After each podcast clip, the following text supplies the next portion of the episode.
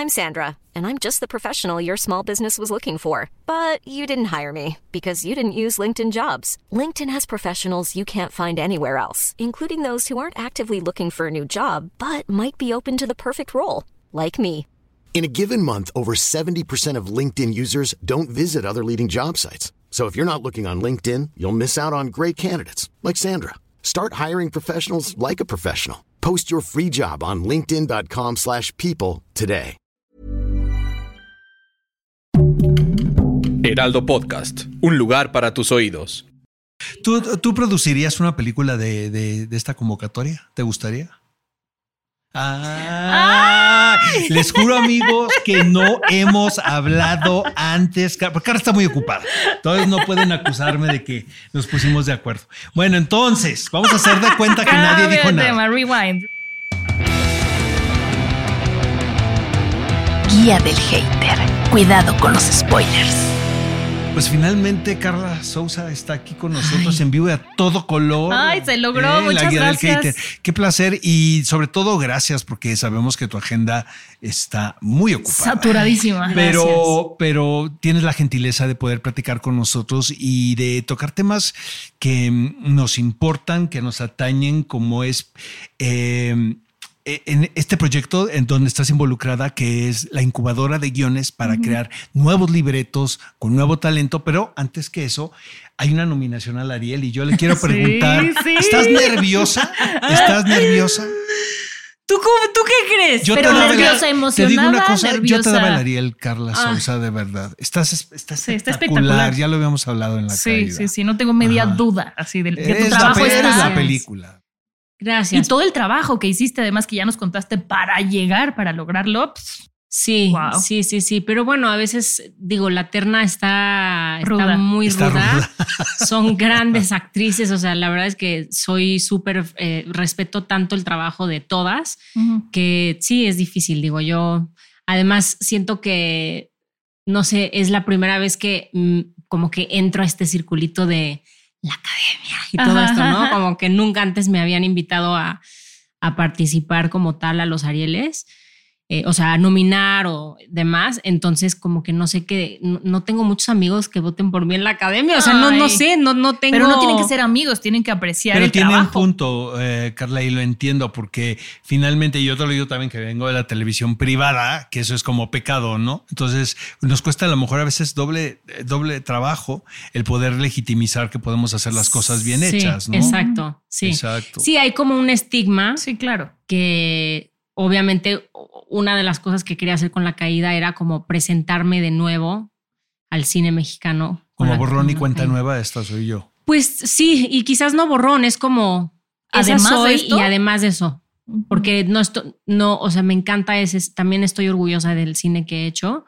Es otro tipo de cine, este, no del todo, pero de, de la mayoría de las cosas. Bueno, Pero no estoy peleada momento, con hacer exacto. películas de ese, de ese tipo, pero también por hacer esas películas no se me consideraba para otras.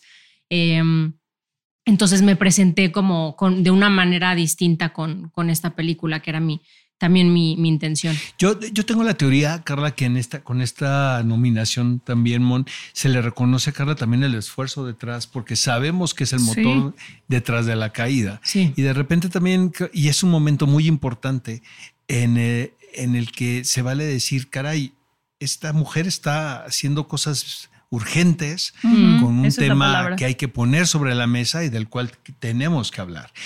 En la película estás fantástica como intérprete, pero también hay que reconocer tu trabajo como, como la implicación social que conlleva ser un artista, ¿sabes? Y tocar esos temas, además. O sea, no solo ser un artista, sino querer darle voz a, este tipo de temas que muchas veces la gente prefiere ignorar. ¿no? Sí, sí, sí, sí.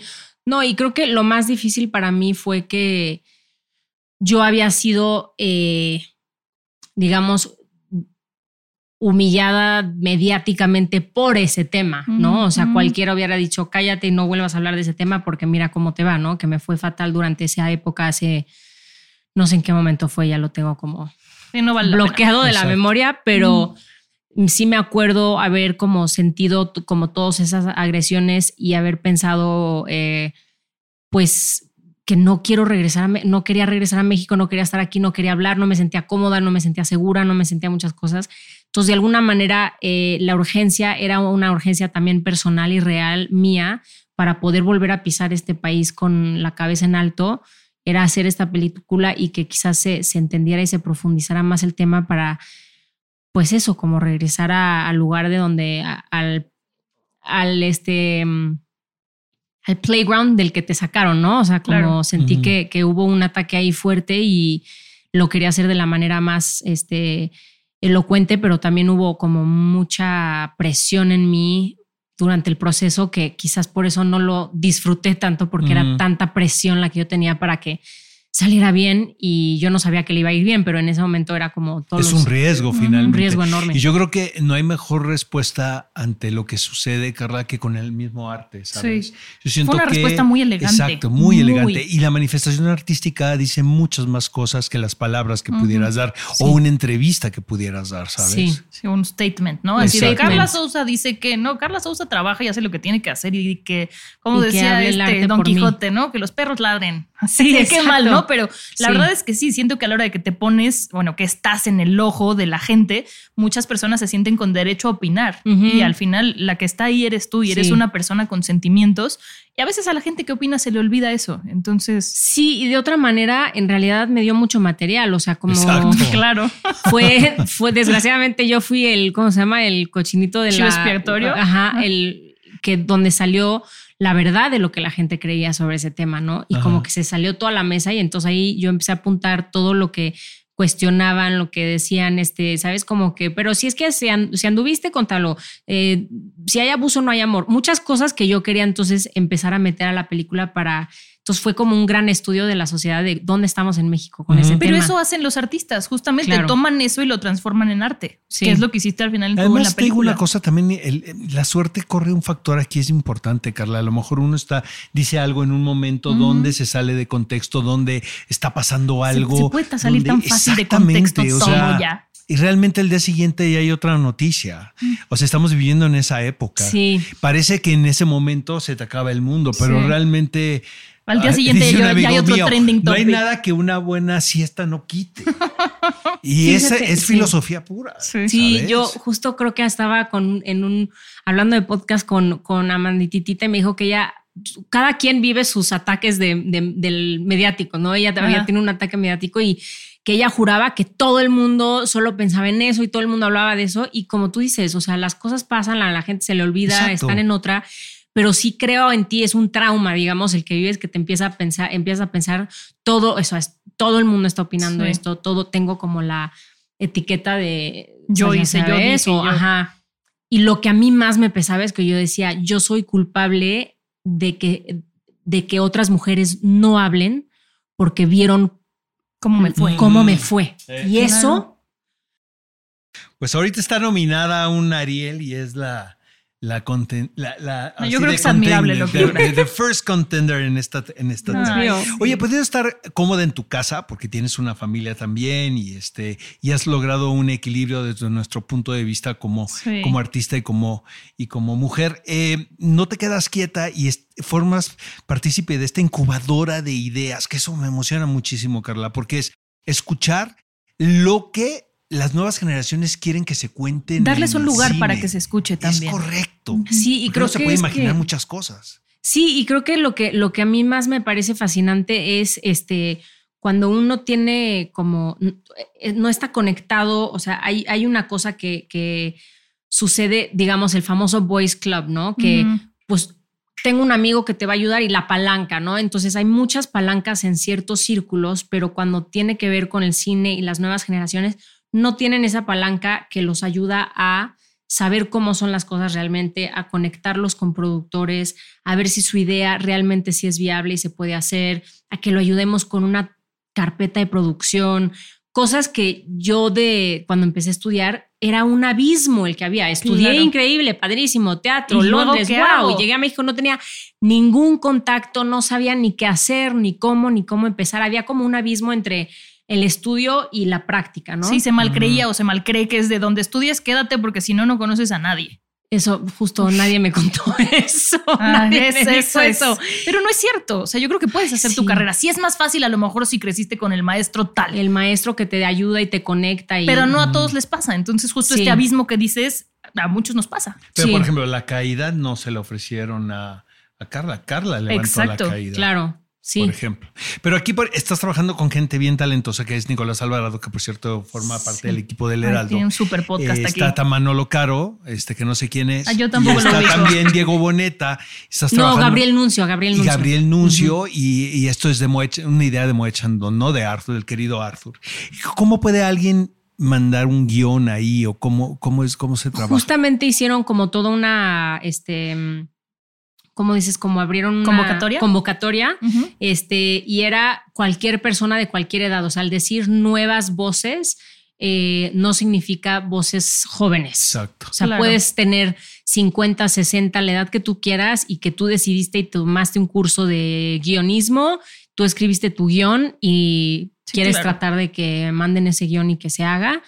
Eh, hubieron muchísimos guiones buenos, realmente eh, fue impactante para mí ver, yo pensé que íbamos como a la a leer guiones que, híjole, vamos a trabajar muchísimo para que... Y no, o qué flojera, ¿no? Estas historias ya las leí. sí. O ya las vi. Y no, todo era para mí muy nuevo, muy em, como valiente, interesante, nuevas narrativas.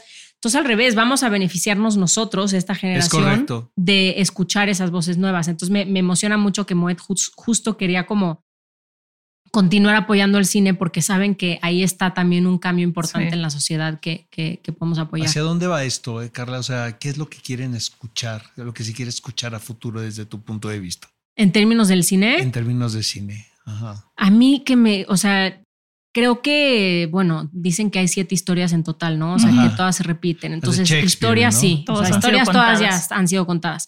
Pero lo que más me interesa a mí es la forma, ¿no? El everywhere, everything, all at once. La forma en la que cuentas la relación de una madre, una hija, o sea, ese amor, odio, soltar a tu hija, no soltar. En ese sentido, la forma en la que estamos contando historias es la que a mí me, me emociona este, pues esas películas que tratan y se arriesgan a hacer como uno en plano secuencia, ¿no? Y ya hemos visto esas, pero como de qué manera estás contando y obviamente narrativas nuevas es pues de puntos de vista distintos que normalmente lo hemos visto como de, de un lado y, y agregar y que ser más diversos en nuestras voces creo que es lo que más nos va a pues a levantar con, como cine. Y la otra que nos toca con esta generación es que, pues que nuestro país siga apoyando al cine, porque sí, por favor. si eso no pasa, pues como te explico, o sea, un país sin cine, no, no, no, para mí está muerto. O sea, tenemos que seguir como presionando ahí para que, para que sigan apoyando. Y esto no se puede acabar. Eso estoy sí, seguro. o sea, ya fue esta convocatoria. ¿Es algo que planean hacer anual? Cada año. Sí, cada año. El año pasado pasó. Este, este año escogimos los tres, eh, los tres guiones ganadores.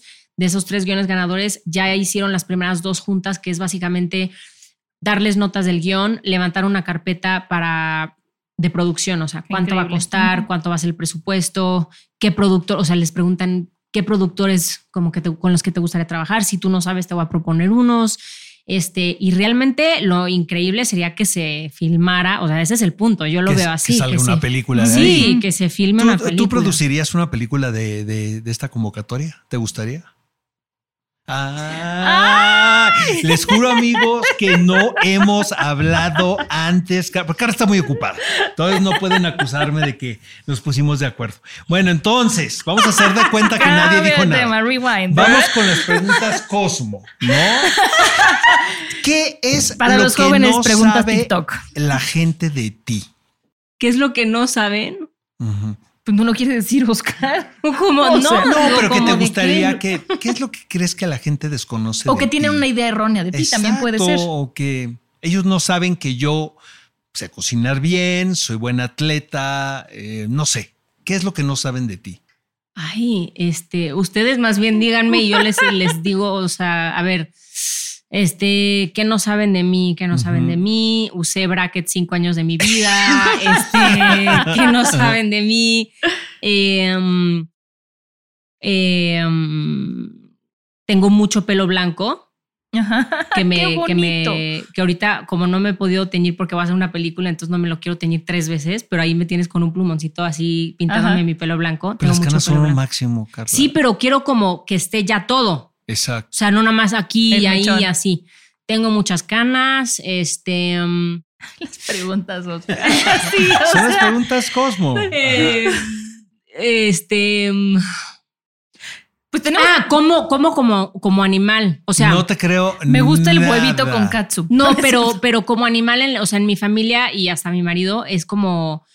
O sea, como animal. O sea, como no soy muy elegante en, en cuando comí, cuando como. Ajá. Este. Por eso cuando vi, ¿se acuerdan de la película eh, Blue is the Warmest Color? Sí, claro. Y que la tenían como una toma cerrada de ella comiendo espagueti y se ensuciaba y todo. Y yo dije, ah. Hay alguien más que ¿Hay más? Adele Xalopoulos, como igual que yo, espagueti. Y que, y que él lo retratara en cine y no lo escondieran y que fuera algo digno de retratarse. Por eso, por eso lo hicieron, ¿sabes? Wow, dije, claro, puedo tener apetito, o sea, ¿sabes? por eso lo hizo, exacto. Wow. Entonces a cada rato le digo a mi familia y ellos no vieron la película, entonces no entienden, pero yo así estoy comiendo como Adele y les vale, o sea, no, ya cierra la boca. Oigan, escuchamos las preguntas. O tenemos preguntas escritas. Vamos primero con estas. A ver. a ver. la primera nos la mandó Ingeniously, dice, ¿cómo haces malabares con la familia y el trabajo? Eso también me, me importa. Ah, yo como mamá digo, wow, o sea, te está cañón. Sí, está cañón. Sí. Pues mira, sí saben el término este de cuidados, ¿no? Cuidados en casa, o sea, con lo que lo estoy trabajando con ONU Mujeres que dicen que es muy fuerte que pues de en realidad 98% de todos los cuidados en casa. ¿Qué significa eso? Desde limpieza hasta que el lunch de los hijos, que si el, el schedule no sé qué, y que aunque tú no eres la que a, veces puedes pagarle a una empleada doméstica, pero tú estás gestionando, estás siendo lo El burnout también, ¿no? Y hay un burnout que de una carga invisible con la que llegas a trabajar, o sea, tienes, digamos, equidad de género en que tienes esa, ese trabajo que es igual que tu compañero, pero tu compañero pues le hacen de comer, no está pensando en que si el niño y la medicina, que si el doctor, que si lo, sacaron de la escuela, que si no. Entonces, todo ese peso es una cosa que no se ve y es invisible y las mujeres, 98% de las mujeres son las que llevan todos los cuidados en casa. Yo no soy una de esas 98% de las mujeres. envidia, mana. Sí, y no podría hacer lo que hago si no fuera porque mi marido hace, yo, yo creo que él diría que hace un 80, yo digo que hace un 70, pero, pero él hace un él, él carga con muchísimo de esas cosas para que yo pueda este, hacer lo que, lo que hago. Mm. Qué maravilla, qué bueno, porque cuando el marido te dice, yo, yo me encargo de él y te grita, ¿dónde está el cepillo de dientes? Dices, no, pues búscalo. no, ¿cómo te explico? Saludos, no, y hay mujeres en gobierno que me han dicho, o sea, están cambiando legislación, son abogadas, toda esta cosa, y les están llegando mensajes del marido de cuándo, dónde está la cena o qué me preparaste de cenar, y es como, ¿cómo te explico que eso me, me, o sea, es muy, y eso es muy de, digamos, de, de México y de Latinoamérica todavía. Entonces creo que ahí es, si hay un cambio donde, pues no solo en el sector público, en el sector privado, si hay como esta concientización de, de que ahora hay productoras que estamos tratando de tener como espacios donde pueda venir, pues los niños de, también los hombres, o sea, de tener un espacio donde sea más abierto y las horas de trabajo y que, y que se sea más flexible en ese sentido. Y claro digamos, no tener como prioridad nada más el sacarlo lo antes posible, sino que sea más inclusivo el, el espacio de trabajo para la gente con, cuidados y demás. Qué bueno, qué bonito. La siguiente pregunta que tenemos es de Top Language. Dice, ¿sientes que tu éxito ha sido producto de tu talento y trabajo o también de la suerte? Muy buena. ¿Cómo podría aspirar a alguien a llegar hasta donde tú has llegado? A ver. Son dos. Una maestra una vez me dijo que es este 2% talento, 98% trabajo. Y me acuerdo que como que, y lo he visto, y sí, mis amigos que eran como súper talentosos en la escuela estaban acostumbrados a que todos, pues todo se les daba porque eran muy talentosos y todo, pero a la hora del trabajo o a la hora de perder, en el momento que a ellos no les daban el papel o algo, porque ya llegaron a la vida real, este, se daban por vencidos muy rápido porque pues no, no, tuvieron que meterle trabajo a nada de lo que, de lo que hacían. Y siento que, que sí, o sea, el trabajo tiene mucho que ver, el talento no lo es todo. También lo que decía ahorita que me metí mucho con los deportistas y demás, sus entrenadores decían que, por ejemplo, uno que tiene muy mucho talento de niño, como que sube a un nivel que les gana a todos, ¿no? Y ahí está el que está trabajando, trabajando, trabajando. Y un día el que trabaja, trabaja, trabaja, acaba superando al que tiene el talento y ya tiene muchas más herramientas que el que nada más llegó por su talento. Claro. Y entonces lo supera. El trabajo sí llega a superar el, el talento. El talento, ¿no?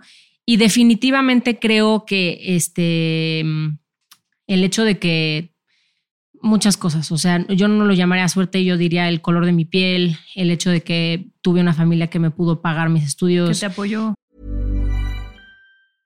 Ryan Reynolds here from Mint Mobile. With the price of just about everything going up during inflation, we thought we'd bring our prices down. So to help us, we brought in a reverse auctioneer, which is apparently a thing. Mint Mobile unlimited premium wireless. Ready to get 30, 30, bit to get 30, bit to get 20, 20, 20, bit to get 20, 20, bit to get 15, 15, 15, 15 just 15 bucks a month. So, Give it a try at mintmobile.com/switch. slash $45 up front for 3 months plus taxes and fees. Promo for new customers for limited time. Unlimited more than 40 gigabytes per month slows. Full terms at mintmobile.com. When you're ready to pop the question, the last thing you want to do is second guess the ring. At BlueNile.com, you can design a one-of-a-kind ring with the ease and convenience of shopping online. Choose your diamond and setting. When you find the one, you'll get it delivered right to your door. Go to BlueNile.com and use promo code LISTEN to get $50 off your purchase of $500 or more. That's code LISTEN at BlueNile.com for $50 off your purchase. BlueNile.com code LISTEN. Que me apoyó, que yo no estaba pensando dónde, o sea, cómo voy a pagar el siguiente cheque de la renta.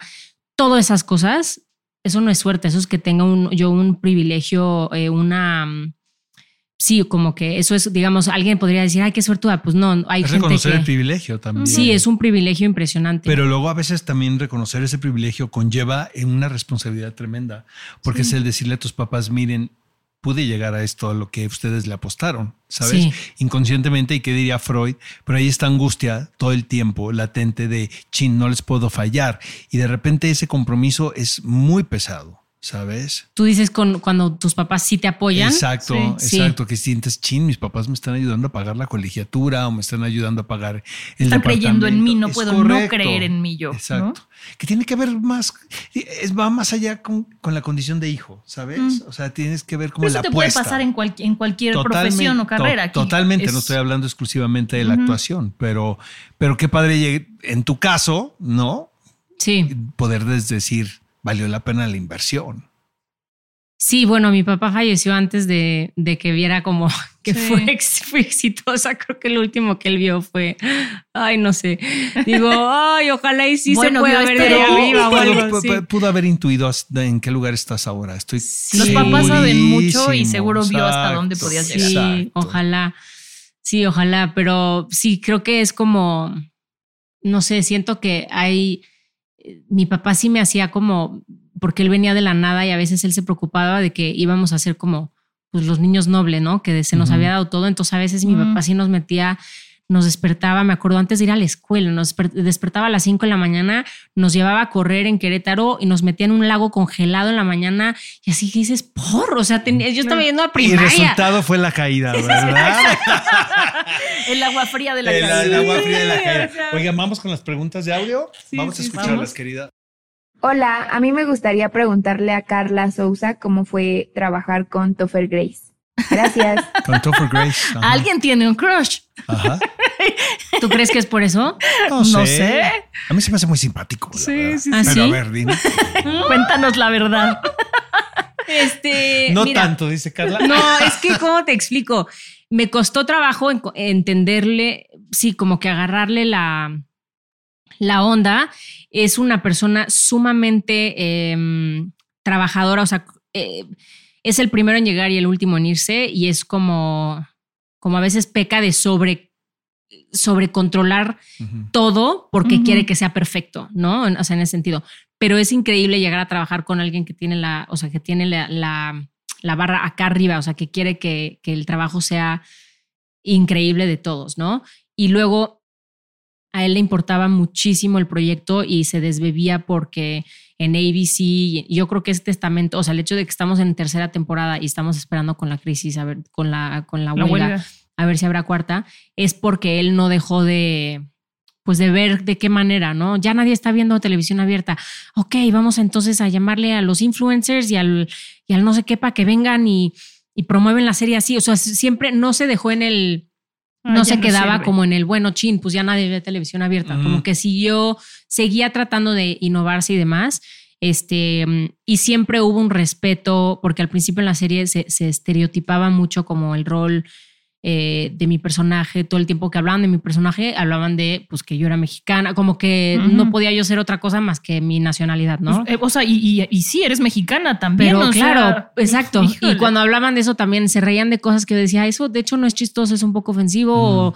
este, mm, y me peleaba mucho porque todos los chistes se los llevaban los hombres. O sea, al principio de la serie, temporada 1 y 2, el 98% de todos los chistes físicos, todos los chistes se iban a los dos hombres, ¿no? Entonces ahí yo mm. armé mi cartita, escribí así de, oye, creo que van a beneficiarse de tener a mujeres que también puedan hacer comedia. Y siempre es el caso, ¿no? Que la mujer acaba siendo el accesorio o la esposa o la, la que lo ayuda en su adorno.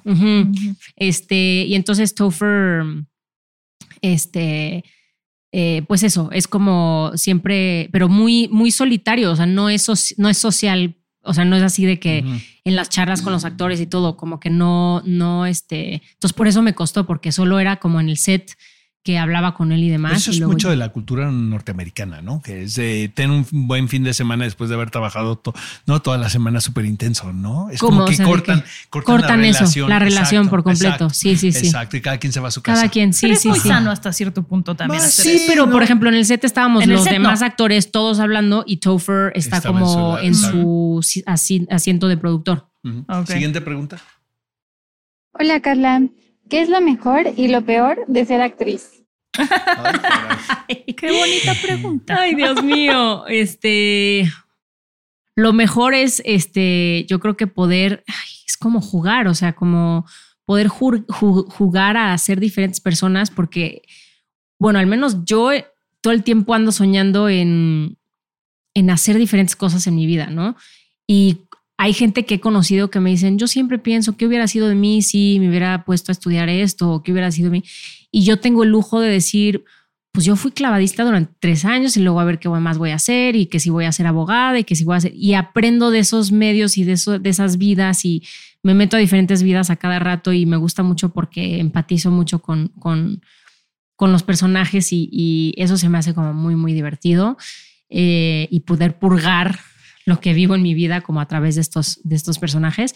Y lo peor... Em, es estar en el ojo de Yo creo, exacto, estar en el ojo es mediático y que todo el mundo eh, te pueda como, pues eso, como decir cosas sobre ti y opinar sobre ti y que a veces pongan como mucha eh, presión em, o que te tengan, que te suban al pedestal para después tirarte, ¿no? Este. O que se sientan con el derecho de subirte y bajarte a placer cuando es, lo que decía hace rato. Se les olvida que al final eres un ser humano con, con emociones, o sea, que te duele lo que dicen y, pues hay que recordarlo. Sí, sí, sí. Oye, Carla, yo te quiero preguntar esto. Em, visto con el paso del tiempo, ¿cómo, ¿cómo mides la experiencia de How to Get Away with Murder y qué podría haber sido la lección más importante aprendida de Shonda Rhimes? Y de Viola Davis. Ay, Dios mío. Ay, las amo. Ahorita volví a ver a Viola en la premiere de Air que me invitó y qué barbaridad. ¿Ya la vieron? No, yo, no yo, no, la he visto. Está fantástica. Ojalá y la nominen. Ese para mí es uno de sus mejores papeles que lo ha sido de una manera tan poderosa pero sutil. Me fascinó. Em,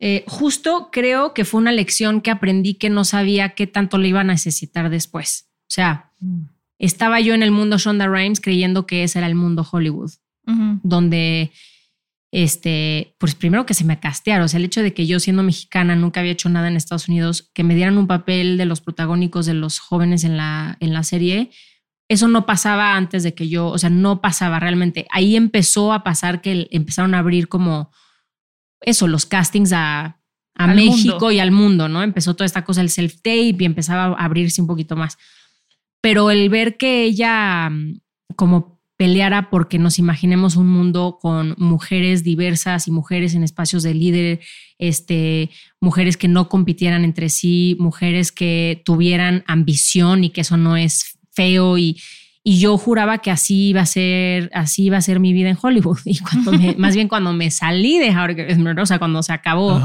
y entré a la, a la vida real de Hollywood, dije, ah, o sea, nadie está ahí, nadí realmente está ahí. Es y como una especie de burbuja, ¿no? Sí, sí, era una burbuja. y la tomé un poquito por, ¿cómo se llama? Take it for granted, cuando la tomas. das por hecho las cosas. Lo di por hecho eh, y se lo he dicho, le escribí una carta hace no sé cuántos años, como dos o tres años, como agradeciéndole, diciéndole, yo pensé que era... Que así iba a ser. Pues así iba a ser y no, pero sí me dio como mucha... Pues es que cuando ya sabes lo que puede ser, sí, claro. ya sabes qué pedir. Porque si no piensas que eso es normal, o sea, piensas que el no tener esos espacios como mujer es normal, pero cuando salí de Shonda y llegué, vi todo lo que era, lo que no, te, no, lo que no había gracias a haberlo visto en un mundo Shonda Rhimes. Entonces ya sabía qué pedir, cómo pedirlo y tenía yo muchos más agallas para pedirlo, pues. Antes de terminar, yo le quiero preguntar a Carla también su postura en esta huelga. Tú eres miembro de SAC, obviamente. Eh, ¿ha, sido un, elemento activo en esta manifestación que hay? Sí, pues obviamente voté que sí.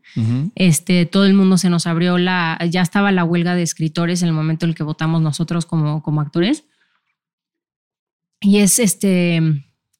Yo estoy tan feliz de que por fin eh, la gente y el mundo cambie, porque en las artes existe mucho la explotación del arte y que nos usen como peones y que no, no, se nos vea como creativos, ¿no? Como gente que, que hace piezas de arte y que también, como, como haríamos nuestro trabajo gratis, así se la tomaron en serio, pensaron, pensaron que de verdad así debería de ser, ¿no?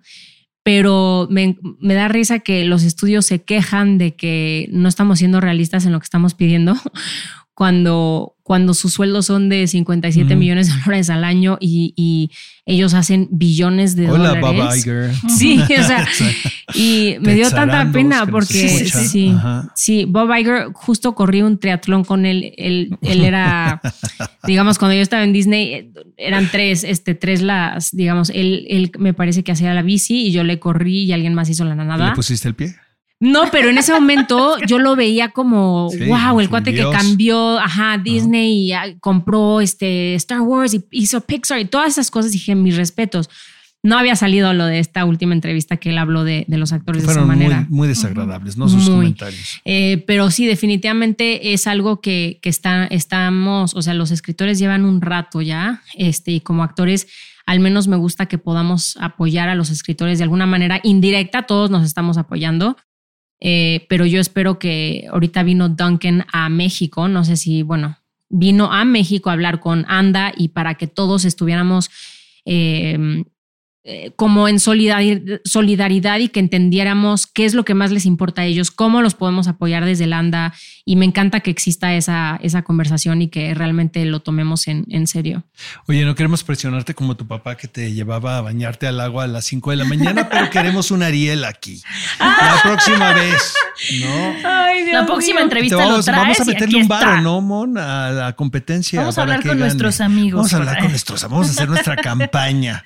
Yo creo que lo que tienes muy a favor. Entiendo la parte de que no tienes amigos en la academia, pero un revés tan elegante con un personaje así, con un tema así, habiendo tú vivido lo que viviste, creo que es muy poderoso. y con la actuación que hiciste. Entonces, o sea, yo sí te veo muchas posibilidades. Yo insisto, esa película a mí me pareciste sensacional y reconocer todo el trabajo que hiciste a mí como actriz me inspira así brutal, de verdad. Yo sí te veo con un Ariel, la siguiente entrevista aquí. Y si no estás empezando, Carla, a lo mejor está por verse. Y si no hay un Ariel, vendrá un Oscar.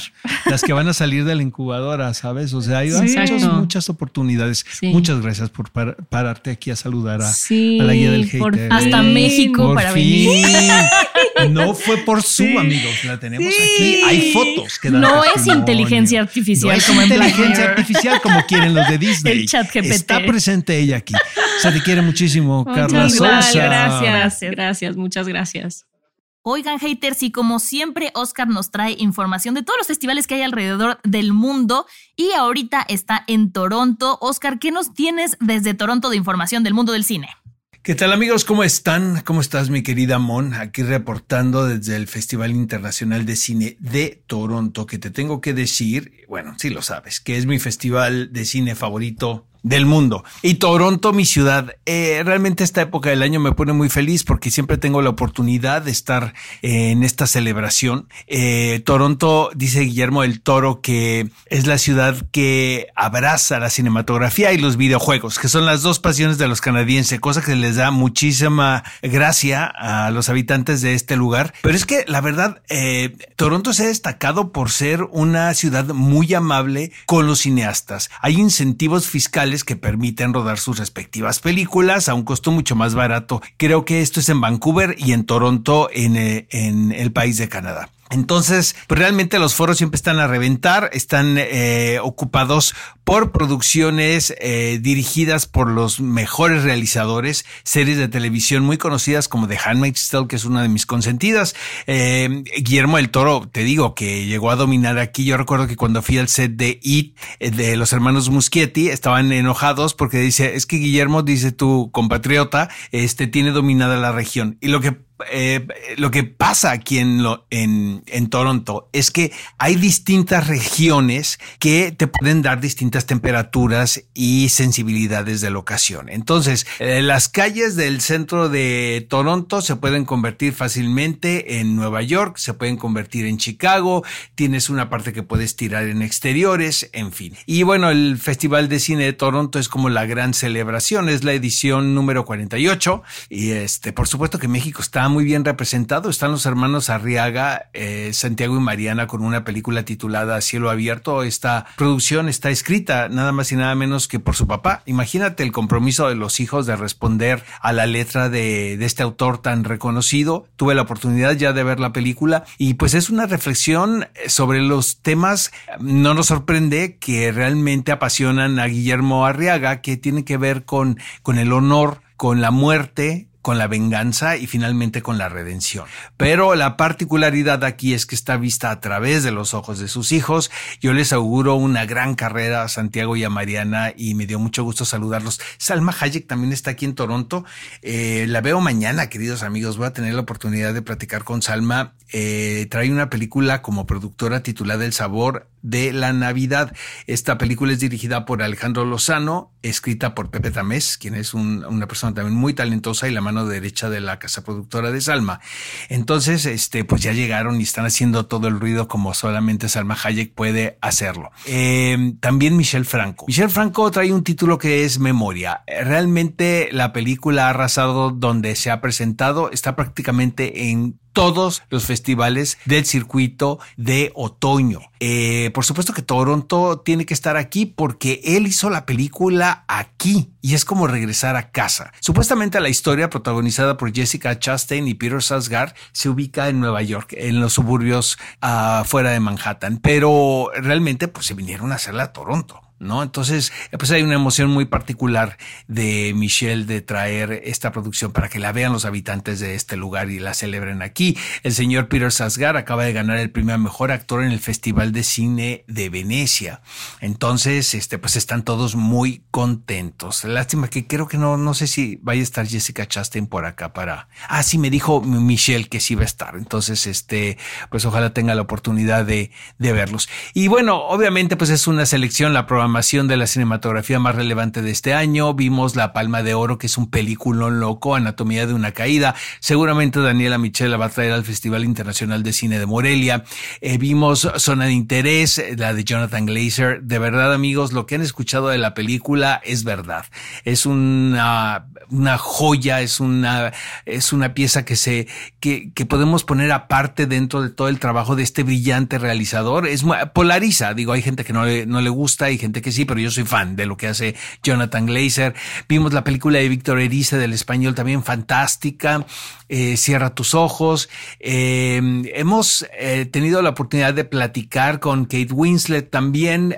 trae una película muy importante sobre la vida de esta modelo, quien se convirtió en corresponsal en la Segunda Guerra Mundial, siendo una fotógrafa. y es una historia poco conocida que ahora rescata a Kate Winslet La, directora Ellen Curas y la revista Vogue, porque esta modelo eh, convertida en corresponsal de guerra elaboró muchísimos años para esta revista.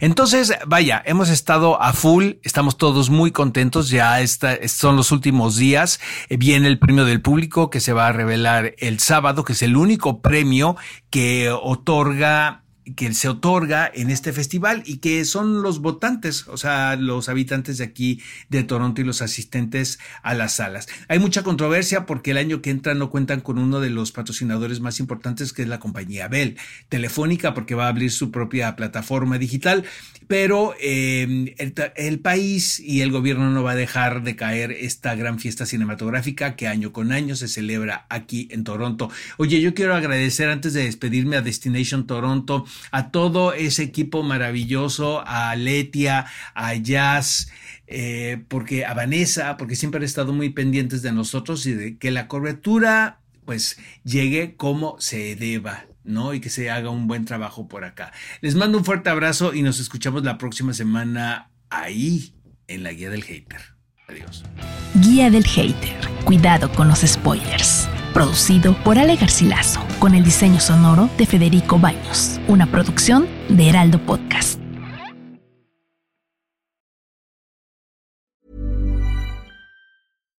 If you're looking for plump lips that last, you need to know about Juvederm lip fillers. With Juvederm Volbella XC and Juvederm Ultra XC, your lip look, whether it's subtle or bold, can last up to one full year with optimal treatment and no additional maintenance. Find a licensed specialist and see if it's right for you at Juvederm.com today. That's J U V E D E R M.com. Add fullness to lips in adults over 21 with Juvederm Volbella XC or Juvederm Ultra XC. Do not use if you have severe allergies or a history of severe allergic reactions, or if you're allergic to lidocaine or the proteins used in Juvederm. Tell your doctor if you have a history of scarring or taking medicines that decrease the body's immune response or that can prolong bleeding. Common side effects include injection site redness, swelling, pain, tenderness, firmness, lumps, bumps, bruising, discoloration, or itching. As with all fillers, there's a rare risk of unintentional injection into a blood vessel, which can cause vision abnormalities, blindness, stroke, temporary scabs, or scarring. For full important safety information, visit juvederm.com.